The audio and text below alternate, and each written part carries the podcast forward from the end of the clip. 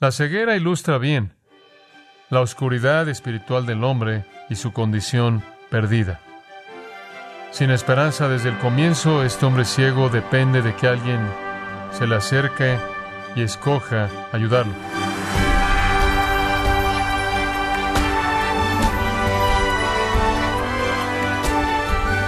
Estimado oyente, le damos la bienvenida a su programa Gracias a vosotros con el pastor John MacArthur. En el mundo antiguo, algunas madres daban a luz bebés ciegos debido a que sufrían de enfermedades venéreas que no tenían cura. ¿Acaso fue lo que sucedió con el hombre ciego que Jesús sanó y leemos en Juan capítulo 9? El día de hoy, el pastor John MacArthur en la voz del pastor Luis Contreras contesta esta y otras preguntas formuladas por los discípulos, quienes vieron a este hombre ciego de nacimiento. Estamos en la serie titulada Redescubriendo al Cristo de la Escritura, aquí en gracia a vosotros. Permítame leer los doce versículos de apertura de este capítulo, versículo 1. Al pasar Jesús vio a un hombre ciego de nacimiento, y le preguntaron sus discípulos, diciendo, Rabí, ¿quién pecó, este o sus padres, para que haya nacido ciego? Respondió Jesús, no es que pecó éste ni sus padres, sino para que las obras de Dios se manifiesten en él. Me es necesario hacer las obras del que me envió. Entre tanto que el día dura, la noche viene cuando nadie puede trabajar. Entre tanto que estoy en el mundo, luz soy del mundo. Dicho esto, escupió en tierra e hizo lodo con la saliva, y untó con el lodo los ojos del ciego, y le dijo, Ve a lavarte en el estanque de Siloé, que traducido es enviado. Fue entonces y se lavó, y regresó viendo. Entonces los vecinos y los que antes le habían visto que era ciego decían, ¿no es este el que se sentaba y mendigaba? Unos decían, Él es, y otros, a él se parece. Él decía, yo soy. Y le dijeron, ¿cómo te fueron abiertos los ojos? Respondió él y dijo, aquel hombre que se llama Jesús hizo lodo, me untó los ojos y me dijo, ve al Siloé y lávate, y fui y me lavé y recibí la vista. Entonces le dijeron, ¿dónde está él? Él dijo, no sé. Quiero dividir estos doce versículos en Puntos simples de contacto. Oscuridad, luz, vista y de regreso a la oscuridad. Oscuridad, luz, vista y de regreso a la oscuridad. Entonces comencemos con la oscuridad, versículo 1. Al pasar Jesús vio a un hombre ciego de nacimiento. Ceguera. Lo vemos por todo el Nuevo Testamento. Es una experiencia muy común en tiempos del Nuevo Testamento. Era una realidad muy, muy común. La ceguera ilustra bien la oscuridad espiritual del hombre y su condición perdida. Sin esperanza desde el comienzo, este hombre ciego depende de que alguien se le acerque y escoja ayudarlo. Él es como el pecador. Dios tiene que tomar la iniciativa con el hombre ciego mediante Cristo. Dios tiene que tomar la iniciativa mediante Cristo para el pecador. Así opera la gracia. Estamos perdidos, estamos muertos, estamos ciegos, no conocemos la verdad, no vemos a Cristo, no tenemos Dios y Dios nos ve. Viene compasión, gracia y concede vida espiritual. Es un retrato hermoso, ilustrado por esta curación. Entonces vemos oscuridad en el versículo 1. En el versículo 2 vemos luz. Versículos 2 al 5. Y le preguntaron sus discípulos, diciendo, Rabí o maestro, ¿quién pecó? ¿Este o sus padres? Para que haya nacido ciego. Eso le va a decir en dónde estaba su teología, esencialmente que si algo está mal contigo es un problema de pecado, no uno indirecto, sino uno directo. Ahora todos estaremos de acuerdo en que la enfermedad de toda persona está relacionada a la caída de Adán, ¿verdad? Pero usted no puede establecer un eslabón directo entre yo estoy enfermo porque tres meses atrás cometí cierto pecado. Pero en su teología sí operaba.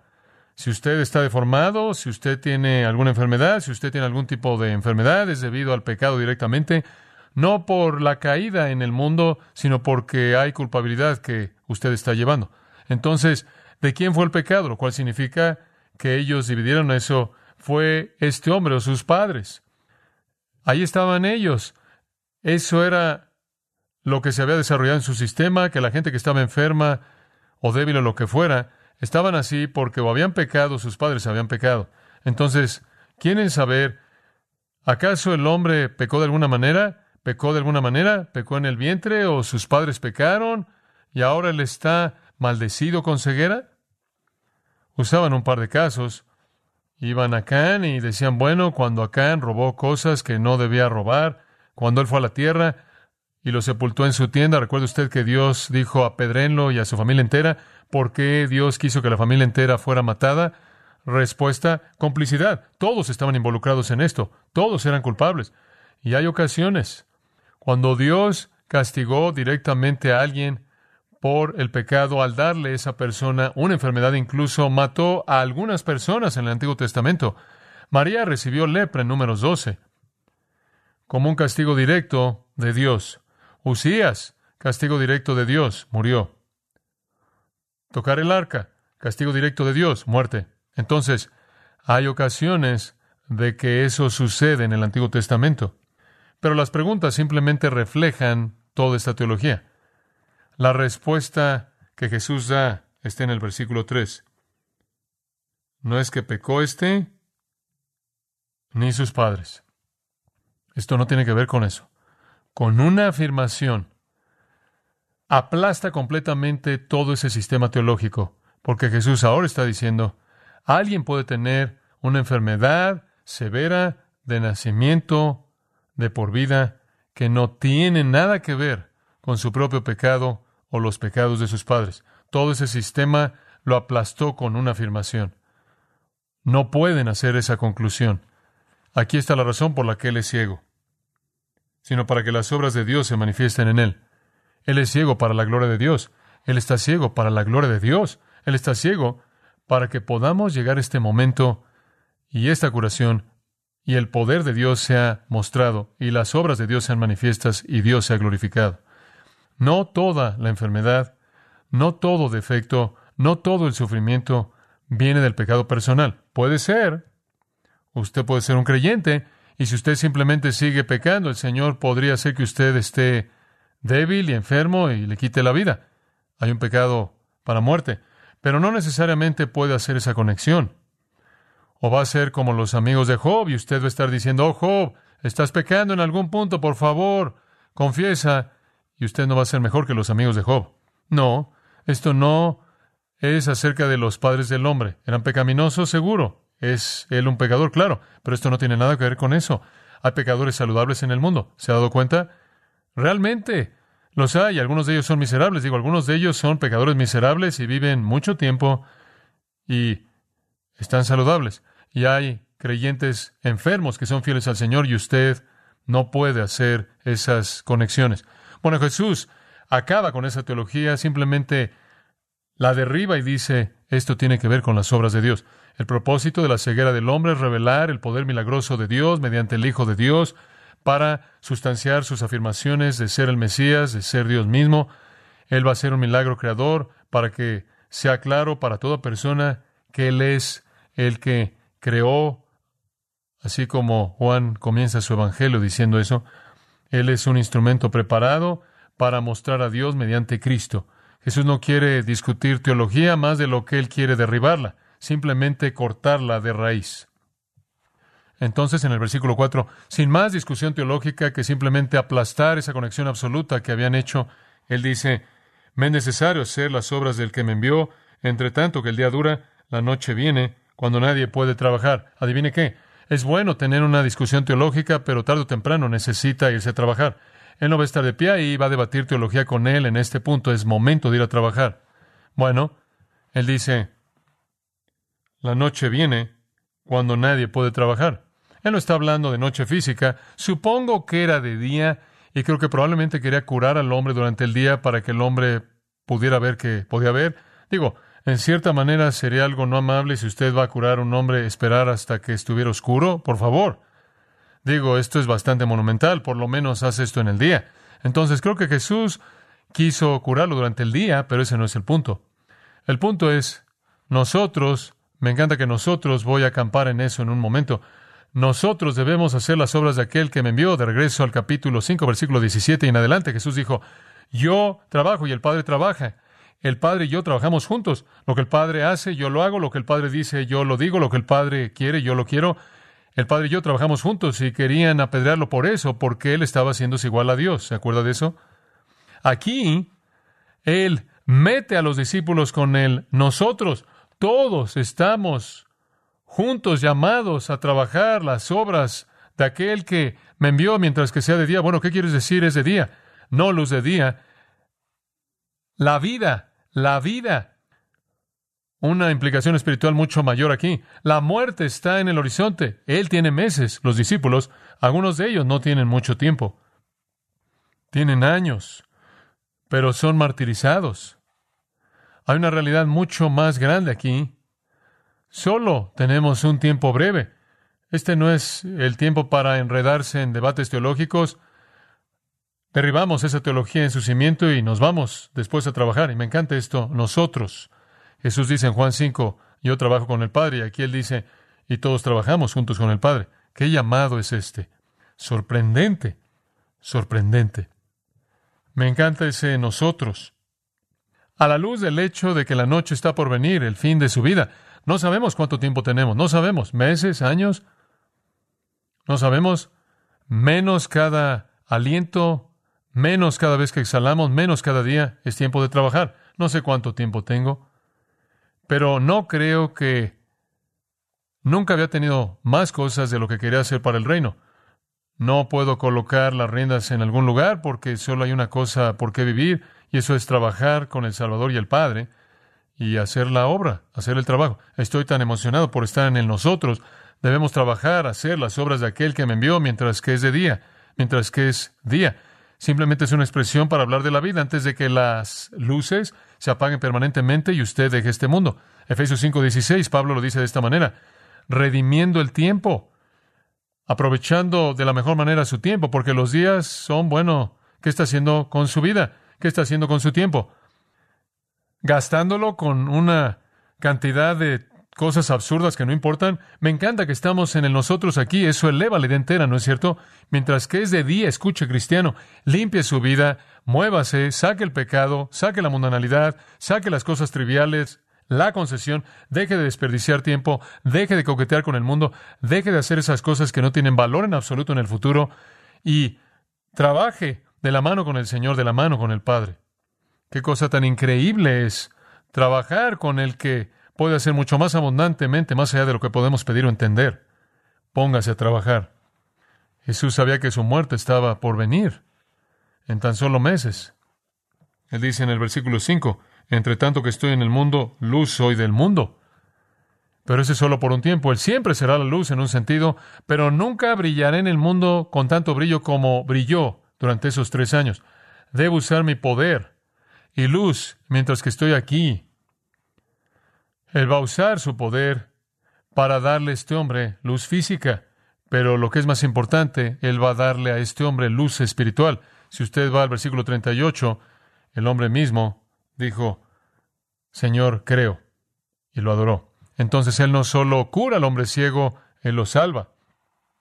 Entonces digo, los versículos 2 al 5, la luz irrumpe la oscuridad. Primero es luz física para que Él pueda ver y después es luz espiritual para que Él pueda ver a Dios.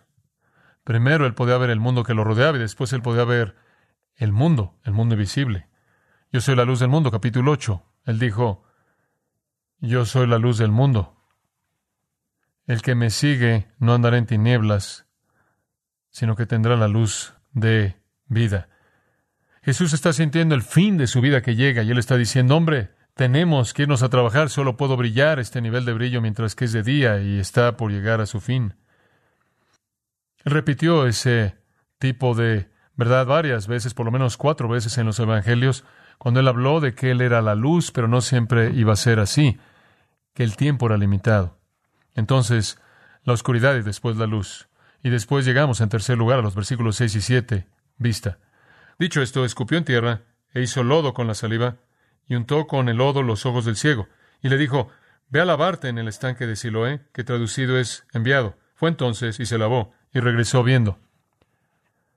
Ahora, si usted lee comentarios, la pregunta surge, ¿por qué usó este método? Bueno, él lo hizo varias veces. Marcos 7, él usó saliva para mezclarla con lodo, para colocarla en los oídos de alguien. Marcos 8, él hizo lo mismo con otra persona ciega Él hizo eso. La gente dice, bueno, ¿por qué hizo él eso? Bueno, encontré algunas sugerencias interesantes. Un hombre dijo, para usar la cualidad de curación de la saliva. En serio. Eso está estirado. Otro comentarista dijo, para hacerlo aún más ciego. Usted no puede ser más ciego que estar totalmente ciego. Apilar lodo sobre ojos que no operan no lo hace usted más ciego. No es una buena percepción. Otro escritor dijo, para simbolizar que el hombre está hecho del polvo. No veo la conexión. Otro dijo, para darle tiempo a los ojos para curarse. Esos ojos no necesitaban curarse, necesitaban ser reemplazados. Esas son torpes. ¿Por qué es que él usó este método? No tengo idea. Además, no me podía importar menos. Lo hizo, lo hizo. Hay un elemento en esto que entiendo. Podría él tan solo haber tocado sus ojos y él habría visto instantáneamente. Habría podido crear ojos allí, de inmediato. ¿Por qué lo envía a algún lugar? Porque creo que él está llamando a que sea obediente aquí. Él está llamando a que el hombre se someta. Ahora recuerde, el hombre no sabe quién le está hablando. Él nunca ha visto a nadie. Pero él obedece. Él va y hace eso. Él se fue, versículo 7, se lavó y volvió viendo. ¿Por qué haría eso? Si usted se acercara a un mendigo ciego y escupiera y colocara lodo en sus ojos, él probablemente lo golpearía usted si él no supiera quién era usted, y no importaría quién fuera usted. ¿Por qué hace él esto? Por la motivación divina de un poder irresistible que está comenzando a operar en su voluntad. Él está siendo transformado. Estamos viendo aquí una ilustración de la regeneración. La vida nueva está irrumpiendo en su alma oscura. No creo que él tenía ninguna vacilación en absoluto. Creo que es una chispa de fe que se encendió en su corazón conforme el Espíritu de Dios comenzó a cambiarlo en el interior. Y llega a dar fruto en el versículo 38 cuando él dice, Señor, creo, y lo adora.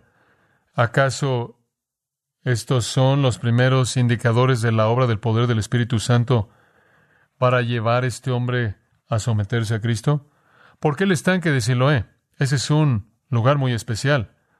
Afuera del muro había un lugar llamado el manantial de Guión, mucha agua, pero la ciudad era muy vulnerable.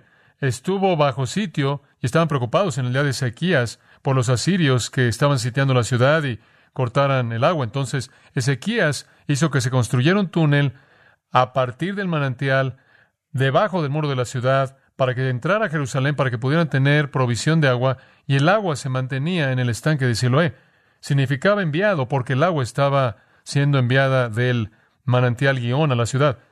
Esta era la reserva de agua a la que acudían en la fiesta de los tabernáculos para recoger el agua para el gran festival cuando derramaban el agua, recordando la provisión de Dios de agua en el desierto, y Jesús dijo que Él era el agua, el agua viva, ¿se acuerda de eso? Entonces esto habló de la provisión de Dios, habló de la limpieza de Dios, habló del agua de vida. Realmente es un retrato hermoso. Y era agua siendo enviada a la ciudad, otro símbolo maravilloso.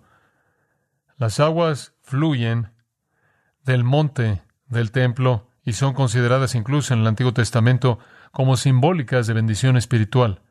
Isaías 8 habla de eso. Entonces, cuando el hombre fue a lavarse en Siloé, había una analogía ahí. Él estaba acudiendo al que era el verdadero Siloé, el manantial de agua de vida de Dios. Cristo es el verdadero Siloé. Eso incluso él dijo allá atrás en el capítulo 7, versículo 37. Si alguno tiene sed, venga a mí y beba. Retrato hermoso, analogías hermosas. Así funciona la salvación en esta analogía. La gracia soberana confronta a un pecador ciego, inútil, sin esperanza, que es un mendigo. Él no puede ver, no puede ver a Dios, no puede ver a Cristo. Pero la gracia soberana viene a Él.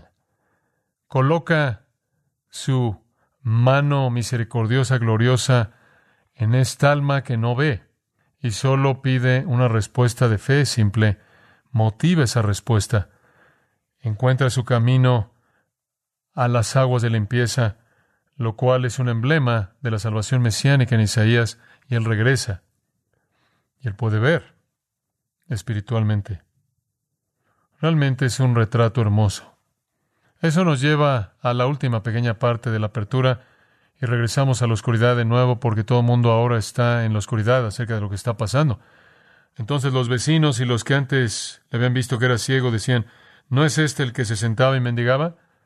Lo cual significaba que era algo diario para él, supervivencia, muy conocido, mismo mendigo, siempre en el mismo lugar. No pueden explicar cómo es que este hombre puede venir viendo. Entonces dicen, ¿no es este el que se sentaba y mendigaba? Unos decían, él es, y otros, a él se parece. No, se parece, no puede ser. Él se pone de pie y dice, yo soy. No necesitan debatir. Yo les puedo decir, yo soy. No puedo imaginar el resto de esa plática conforme él estaba tratando de explicar que él nunca había visto nada en su vida y en el proceso el mundo entero ahora está enfrente de él. No sé qué tipo de gozo y exuberancia le estaba expresando al decir que era él. Y le dijeron, ¿cómo te fueron abiertos los ojos? Me encanta esto, versículo 11. Respondió él, esta es una explicación simple, simple. Aquel hombre que se llama Jesús, alguien debió haberle dicho eso. Aquel hombre que se llama Jesús hizo lodo, me untó los ojos y me dijo, Ve al Siloé y lávate. Y fui y me lavé y recibí la vista. Eso no explica cómo sucedió. Eso simplemente explica lo que él hizo. No hay explicación para cómo sucedió. Ese es un milagro creador. Pero el hombre solo puede describir la experiencia. Entonces él está tratando de empujar la oscuridad hacia atrás para el resto de la gente. Lo único que les puedo decir, este hombre llamado Jesús vino, colocó lodo en mis ojos, me dijo que fuera Siloé y me lavara, y lo hice y puedo ver. Entonces le dijeron, ¿dónde está él? Él dijo, no sé. Digo, él pudo haber dicho, ¿dónde es? ¿Dónde? Nunca he visto dónde ni nada más. Entonces, ¿qué quieren decir? ¿Quieren instrucciones de mí? No sé dónde está nada. Entonces esta oscuridad cae sobre todo el mundo. ¿Cómo van a disipar la oscuridad? Versículo 13. Llevaron ante los fariseos al que había sido ciego. Van a acudir a los expertos. Y aquí es en donde la incredulidad comienza a investigar un milagro con un resultado predecible. Realmente es una historia increíble, una historia sorprendente. El relato de Jesús curando a un hombre ciego de manera hermosa ilustra realmente el proceso de salvación. Estamos sentados, cegados por el pecado, como mendigos, no podemos ver a Dios, no podemos ver a Cristo, no tenemos la capacidad de reconocer al Salvador, no tenemos manera alguna de iniciar algún tipo de liberación o rescate. Y después Dios en su misericordia, Cristo en su gracia nos encuentra. Eso es salvación. Y Él nos alcanza en nuestra ceguera y nos da vista. Y lo único que pide es un acto simple de fe, el cual Él capacita y Él nos lava. Y vemos para siempre. Y eso es lo que le va a pasar a este hombre. Primero, la curación física vino y después la ceguera del alma fue quitada. Pero tendremos que guardar eso para la próxima vez. Oremos. Es una bendición tan grande, Señor, vivir estas escenas, sentir como si estamos ahí hasta cierto punto, debido al lenguaje claro, hermoso, simple de la sagradas escrituras, tan maravilloso regresar a los contextos y caminar con Jesús en estas situaciones. Incluso es más maravilloso que ver esto como historia, por grande que es eso, saber que esta también es nuestra propia realidad, porque éramos ciegos y no veíamos a Dios y no veíamos a Cristo y no conocíamos la luz. Ni siquiera sabíamos que había un mundo que ver o cómo era hasta que tú veniste en misericordia y gracia soberanamente escogiste darnos vista espiritual. Lo único que pediste fue un simple acto de fe que tú capacitaste y venimos y fuimos lavados. Fuimos lavados y podemos ver. Gracias por la salvación que tú nos has dado en soberanía, en gracia. Señor, pido que tú concedas que aquellos que están aquí hoy, que todavía están ciegos, todavía están sentados como mendigos, sin vista y sin esperanza. Señor, detente al lado de ellos, detente al lado de esas almas. Inclínate y tócalos. Dales vista. Capacita la fe en sus vidas para abrazarte a ti como Señor y Salvador. Sella en nuestros corazones estas grandes verdades, que se vuelvan parte de nosotros, de la médula misma de nuestra manera de pensar, que estemos disponibles a que tu Espíritu Santo hable las palabras de esperanza y salvación a aquellos con los que nos encontramos. Úsanos para tu gloria, oramos, en el nombre de Cristo. Amén.